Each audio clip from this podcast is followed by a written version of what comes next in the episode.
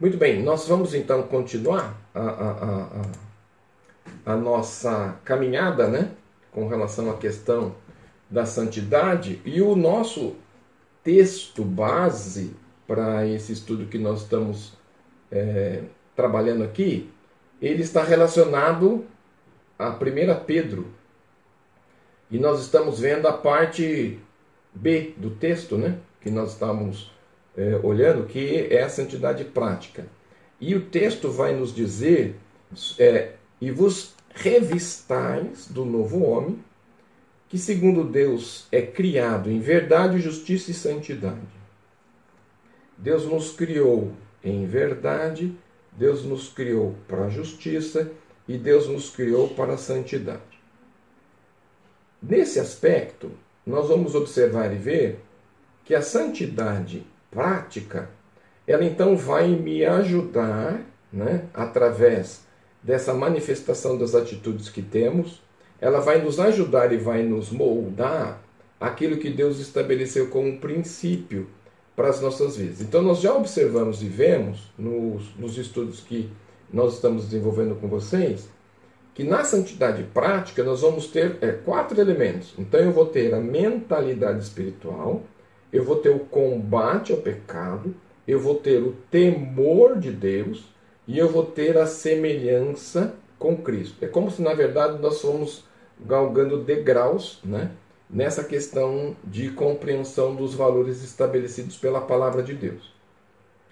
Nós já estudamos que na mentalidade espiritual, né, então todo salvo ele precisa então entender que à medida que o salvo cresce, sua mente cresce.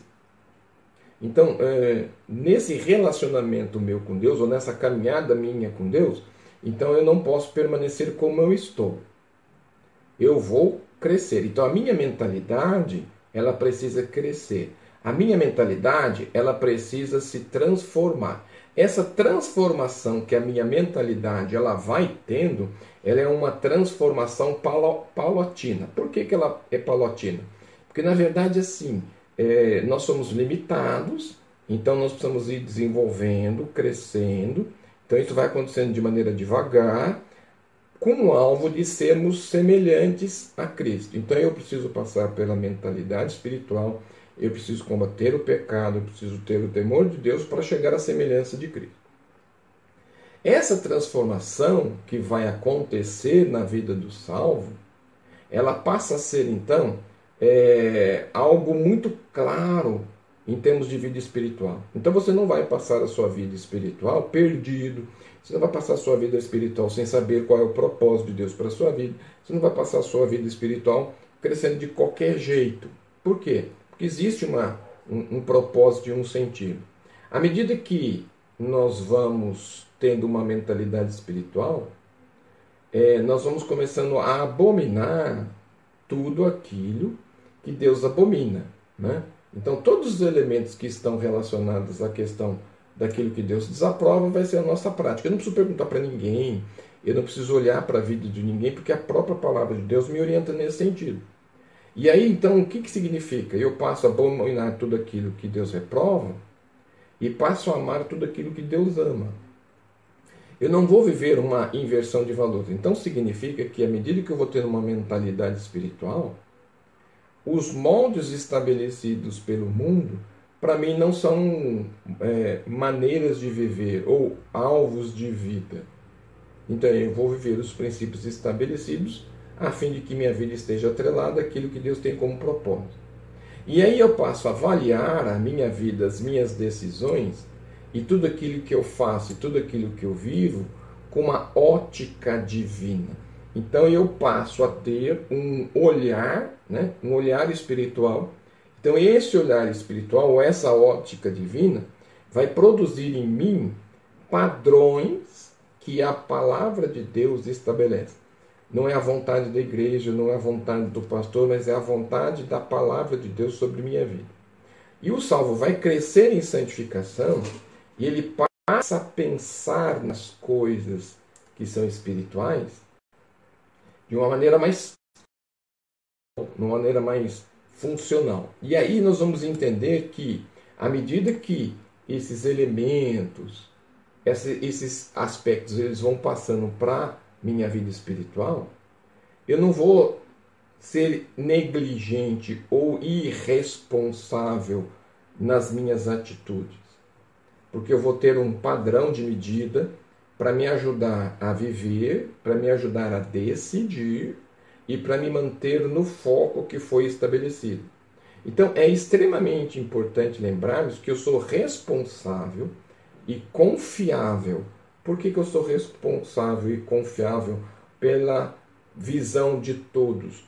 Porque o meu testemunho não é dissociado daquilo que eu falo, a minha maneira de servir a Deus não é somente dentro da igreja, e eu vou usar meios e atividades ou atitudes da minha vida que vão demonstrar essas questões.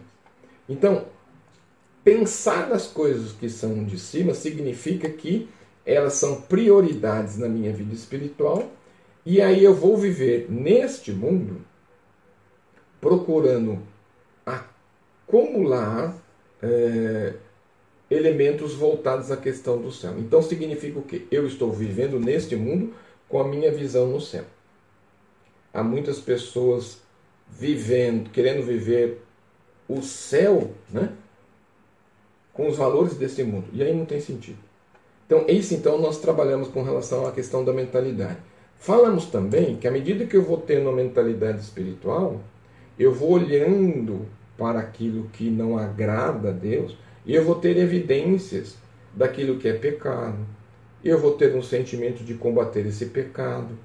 E aí, como nós já dissemos nessa questão, nós vamos ter oportunidades de viver uma vida coerente, uma, não vou viver uma vida de aparência, não vou viver uma vida de ângulos diferentes. Então, o combate do pecado ele vai ser uma questão que é uma prioridade na minha vida. E essa prioridade vai se desenvolver através da minha santidade. E eu vou começar então a buscar a cada momento combater todos os elementos que na verdade estão impedindo a minha santificação. Então esse elemento ele é importante né, na sequência deles, por quê? Porque o salvo que cresce em santificação é o salvo que combate diariamente o pecado em sua vida.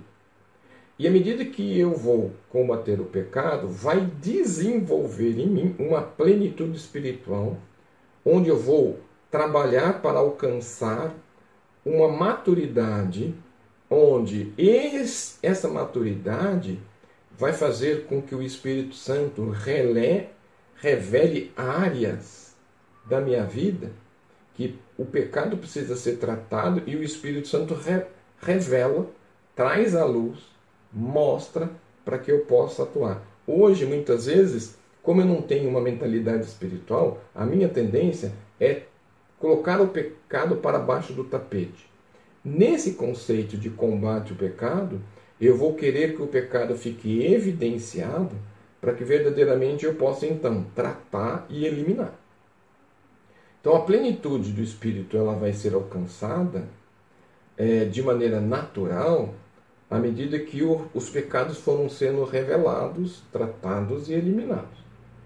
Senão, eu vou viver uma vida de aparências, não de verdade. Eu vou viver uma vida de estampa, mas que na realidade não existe esse conceito.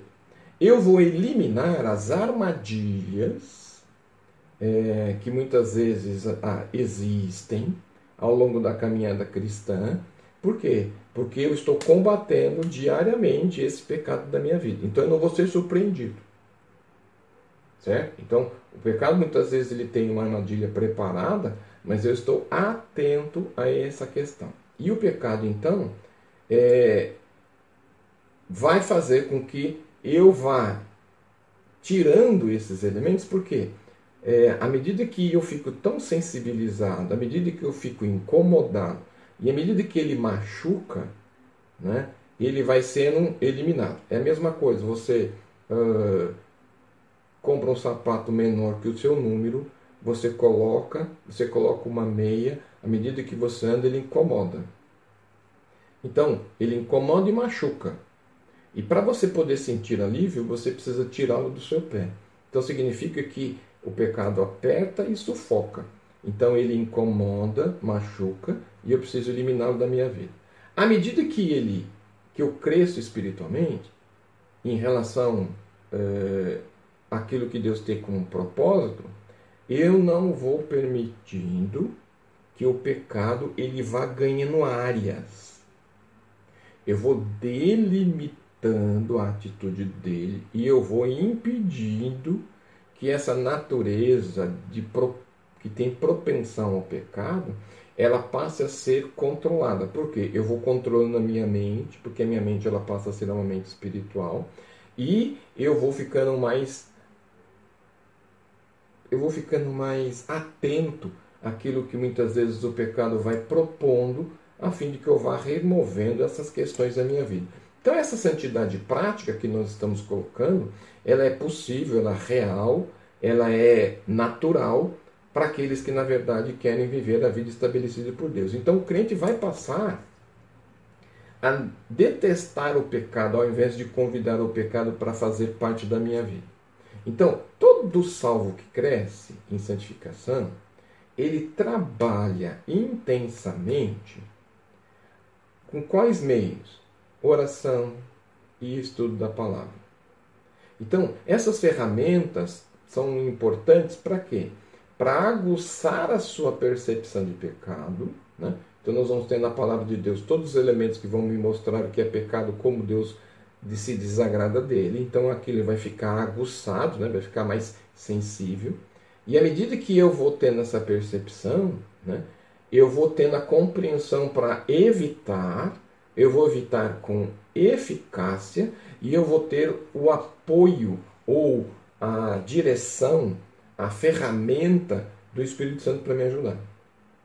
Todos esses elementos nós já abordamos nos estudos anteriores.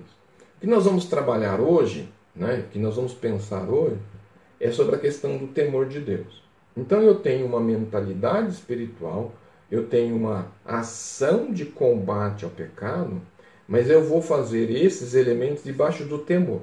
E aí nós temos uma concepção equivocada. Né? É, o que é temor? Qual é a nossa compreensão de temor? Né? Então nós temos uma confusão, por quê? Porque nós imaginamos que temor é, é, tem um sentido de medo. Então, eu temo, né? o temer no sentido de medo. Mas, na verdade, é, esse temor, quando eu falo de medo, ele é meio superficial. O que, na verdade, nós estamos tratando aqui é que esse temor ele tem que ser muito mais profundo, tem que ser mais sereno em termos do, do respeito. Então vamos pensar o seguinte: eu temo, por quê? Porque eu respeito, considero, reverencio. Então, a minha concepção, o meu entendimento de temor, eles estão ligados a essa questão, né? Porque muitas vezes assim, o indivíduo tem medo, mas ele faz. Quando você chega para o seu filho assim, não faça, ele vai caminhando para a direção daquilo que você disse não e vai fazer. Né? Então, é um, um medo, é, é, um temor sem respeito. Nessa concepção, né, de, na construção desse valor, na questão do temor, ele tem um sentido mais profundo, né, que é um sereno respeito à autoridade. Né? eu tenho uma consideração, por isso não faço. E aí entra o elemento importante também, que é a questão da reverência em relação a Deus. Então eu tenho um respeito, uma consideração e uma reverência. Esses elementos, eles vão me reportar ao temor. Então, todas as vezes que alguém perguntar para você sobre Deus, então você pode dizer o seguinte: eu tenho o quê? Eu tenho um temor de Deus. Por, quê? por qual questão? Eu tenho um respeito por Ele, eu tenho uma consideração por Ele e eu tenho também uma reverência em relação a essa questão. Então, o crente que cresce em santificação, e esse crescimento ele é um crescimento importante, é um crescimento que vai nutrir, vai alimentar o meu profundo respeito com Deus. Então não dá para tratar Deus como um igual. Não dá para tratar Deus como um colega. Não dá para tratar Deus como um qualquer. Não dá para tratar a Deus como é, qualquer elemento de é, intimidade. Por quê? Porque quando eu cresço em santificação, uma das compreensões que eu vou ter nesse relacionamento é que eu vou nutrir um profundo respeito. E quando você tem respeito por alguém, você sempre vai ficar em observância, numa postura né, de reverência, de respeito. Né? E que você não faz isso com o seu colega. Então, é, Deus ele tem, eu preciso ter ele em alta conta. Isso quer dizer o seguinte: claramente eu preciso olhar para ele com temor, com esses valores de respeito, consideração e reverência. Então, o crescimento espiritual ele vai conferir para mim, que estou debaixo da autoridade dele, sabedoria. Essa sabedoria é o princípio básico do temor. Dá uma olhadinha lá no Salmos 111, versículo de número 10. O Salmo 111, Davi vai dizer o seguinte: O temor do Senhor é o princípio de sabedoria. Bom entendimento tem todos os que cumprem os seus mandamentos, e o seu louvor permanece para sempre. Então, o temor do Senhor vai me trazer sabedoria, entendimento, né, para cumprir, cumprir, cumprir o mandamento, e vai me trazer um louvor permanente. Então, são três elementos que esses aspectos vão é, trazer para a minha vida. Então, esse profundo respeito que eu vou ter com Deus, ele vai me trazer, né, nessa relação, um profundo senso é, de espiritualidade. Então, qual que é a minha questão? Santidade prática. Então, nessa santidade prática que eu estou desenvolvendo, na minha mentalidade, no combate ao pecado e no temor de Deus, eu vou ter uma crescente espiritualidade. Então, meus irmãos, é, crescimento espiritual não é um estalar de dedo. Né? Nós estamos é, acostumados a uma concepção espiritual fast food. O que, que é isso? Eu vou na igreja para ser abençoado. Eu vou à igreja para buscar bênção. Eu vou à igreja para receber algo. Lê do engano. Eu vou à igreja para adorar, eu vou à igreja para amadurecer, eu vou à igreja para me relacionar com outros da mesma fé. Mas a minha santidade prática, a minha mentalidade espiritual, o combate do pecado e o temor de Deus é uma atividade que eu vou desenvolver no meu viver diário com Deus e com as outras pessoas. E aí Deus me abençoa, Aí Deus cuida de mim, aí Deus me ajuda a amadurecer, né? Então não, não é uma relação de que eu vá buscar, mas eu vou ser recompensado pelas práticas e atitudes que eu desenvolvi na minha própria vida. Então, à medida que você cresce, à medida que há um crescimento espiritual sobre sua vida, você vai enxergar melhor a si mesmo então, à luz da revelação de Deus, à luz da revelação de Deus, eu passo a me tornar humilde e mais temente a Deus. Então, a verdade de Deus vai me deixar ser humilde.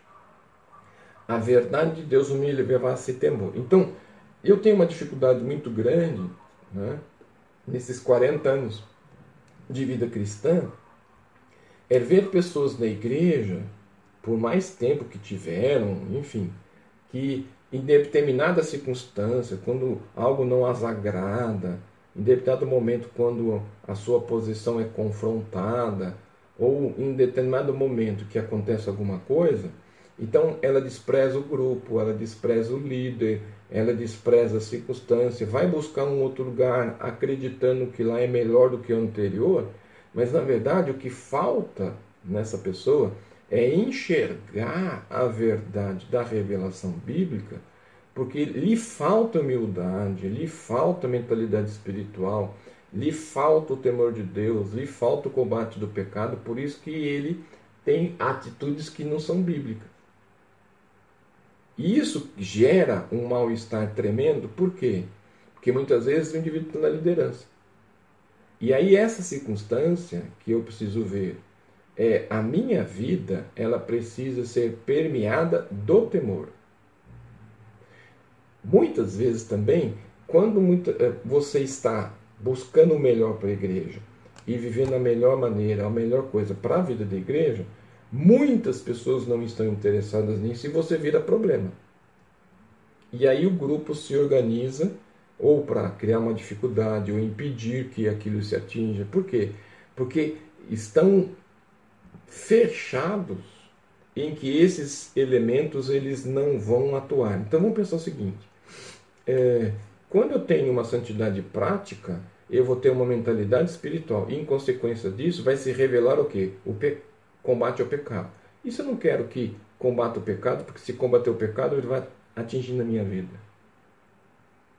Então aí o que, que você faz? Você elimina o indivíduo. Ou você cria circunstâncias para o indivíduo não ficar. Por quê?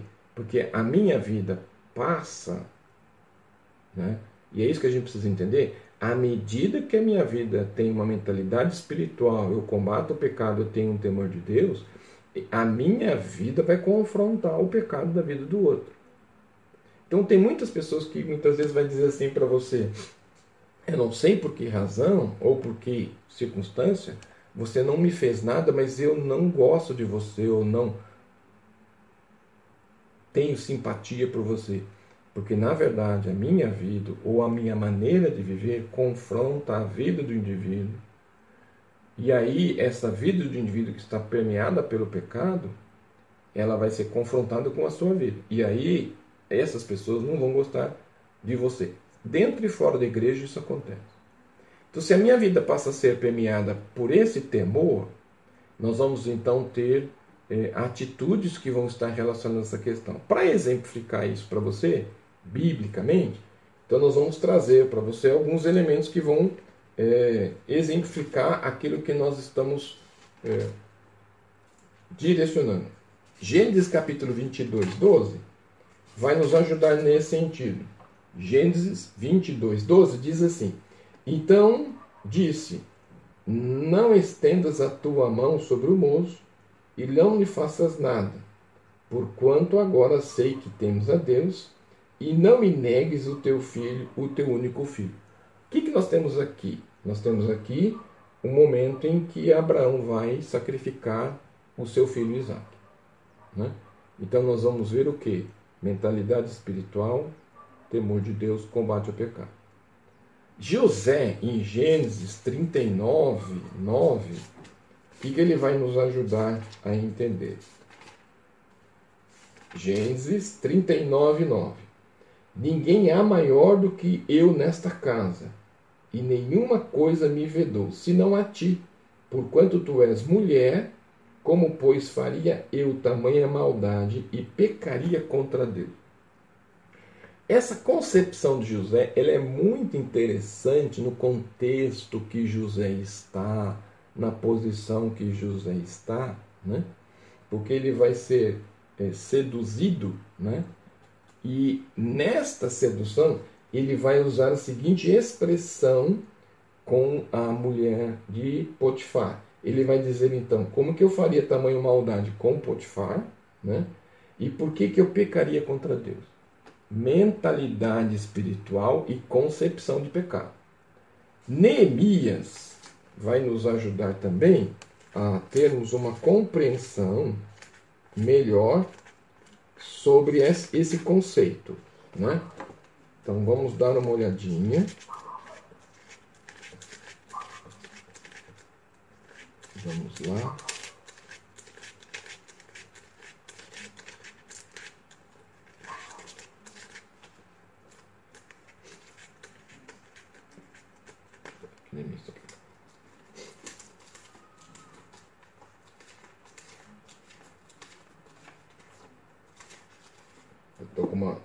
Bíblia nova aqui. Espera aí, só um minutinho.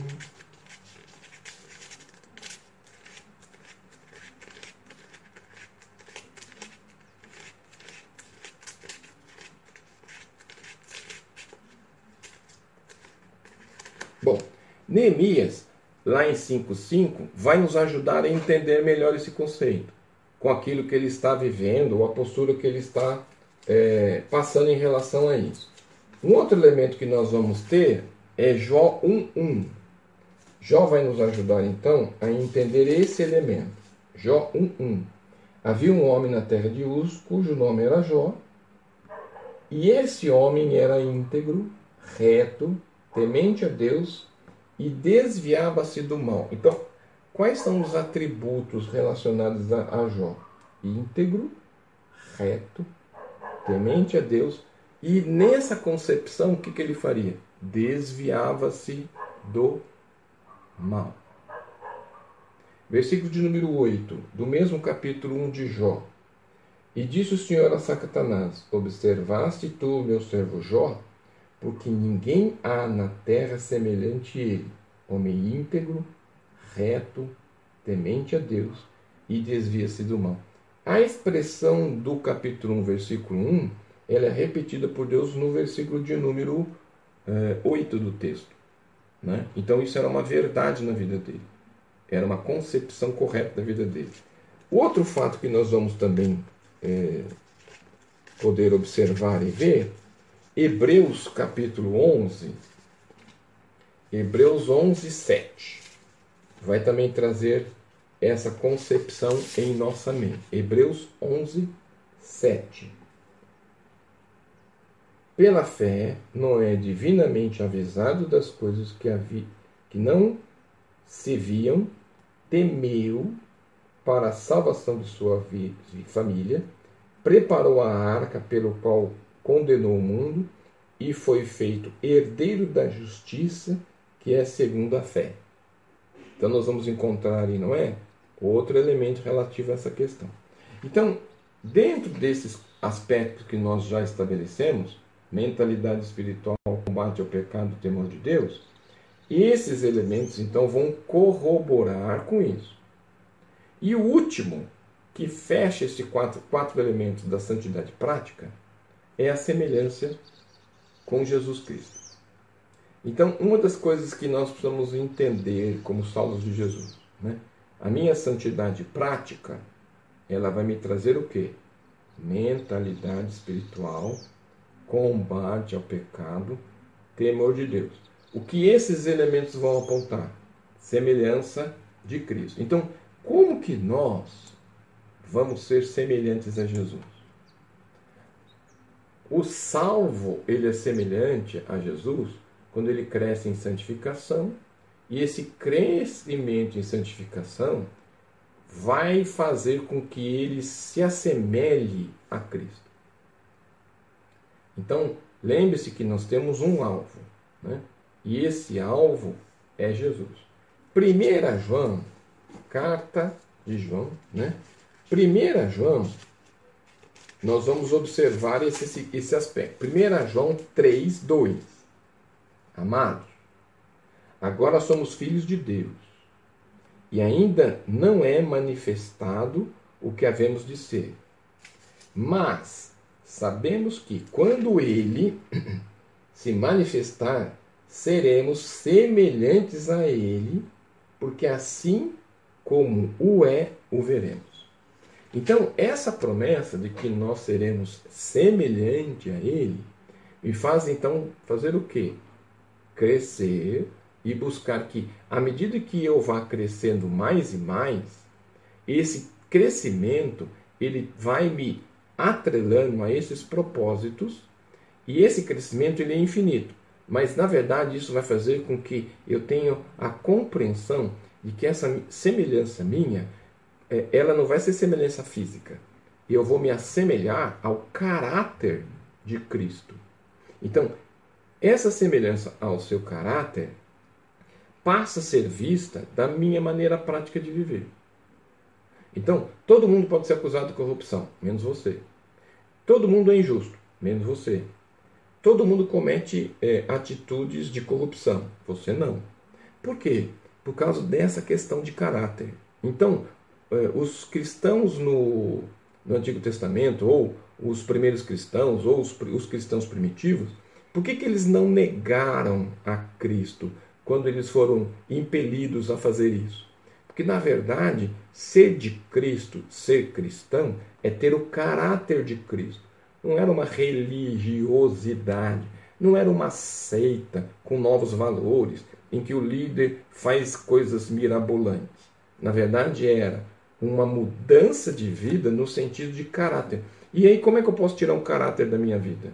Né? Isso é impossível, porque ela está tão entranhado em mim, essas questões, esses valores, esses princípios, que eu não tenho como negá-los. E essa falta de negação, né, então significa o quê? É, eu não consigo viver sem eles, né? então eu não perco a vida. Por quê? Porque minha vida está atrelado a esses elementos. Então, essa semelhança, ela passa a ser vista na prática. Por quê? Porque ela vai determinar uma verdade das coisas. E essas coisas querem dizer o quê? Essa minha semelhança com Cristo na prática faz com que eu tenha atitudes pelos quais as pessoas veem Jesus em tudo aquilo que faço.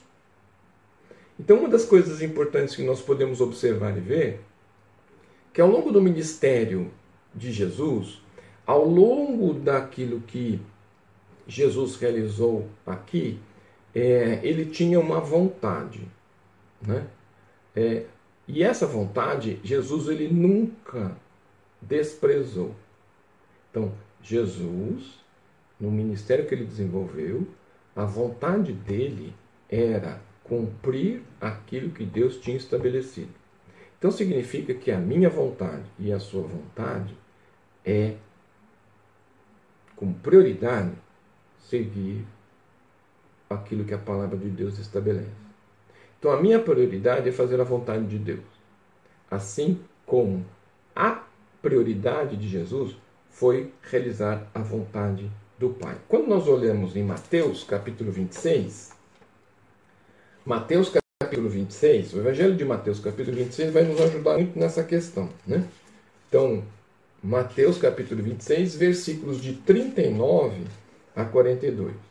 E indo um pouco mais para diante, prostrou-se sobre o seu rosto, dizendo: Meu pai, se possível, passa de mim esse cálice. Todavia, não seja como eu quero, mas como tu queres. Então, nessa expressão que Jesus utiliza, ele vai então é, simplificar tudo aquilo que ele desenvolveu ao longo do ministério. Né? Voltando para os seus discípulos, achou-os adormecidos e disse-lhes a Pedro: Então nem um pouco pudeste velar comigo? Vigiai e orai, para que não entreis em tentação. Na verdade, o espírito está pronto, mas a carne é fraca. E indo pela segunda vez orar, Pai, se esse cálice não pode passar de mim sem beber, faça a sua vontade. Então significa que é, vontade de Deus é aquilo que me faz estar cada vez mais próximo e semelhante à vontade de Deus para a minha vida. Então não é minha vontade, não é o meu querer.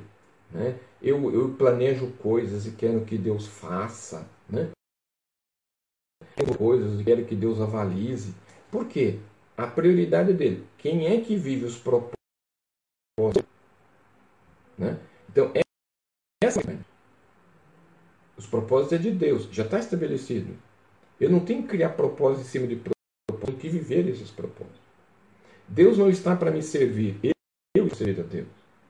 Quando essas coisas começam a entrar em ordem, eu me preocupo muito, muito com as questões de louvor, em que as pessoas vão pular, as pessoas vão gritar, as pessoas vão fazer um monte de coisa, né? E aí como é que entra a questão do temor? Como é que entra a questão do respeito? Como é que entra a questão da consideração? Como é que entra a questão da reverência em relação a Deus? E essas questões, elas, se eu canto, eu, eu creio né, naquilo. Então eu preciso ter uma noção e uma concepção correta do que canto, porque isso vai expressar aquilo que creio.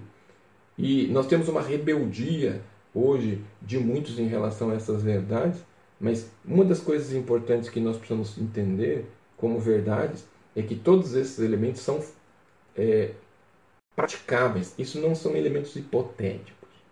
Portanto, então, você precisa ter uma mentalidade espiritual, você precisa combater o pecado e você precisa ter temor de Deus.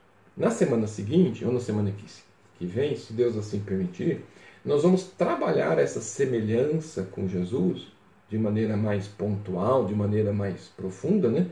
Porque nós vamos trabalhar muito essa questão que acima de qualquer coisa Jesus amou, amou de forma tão profunda e intensamente que na verdade ele buscou cumprir tudo aquilo que Deus estabeleceu.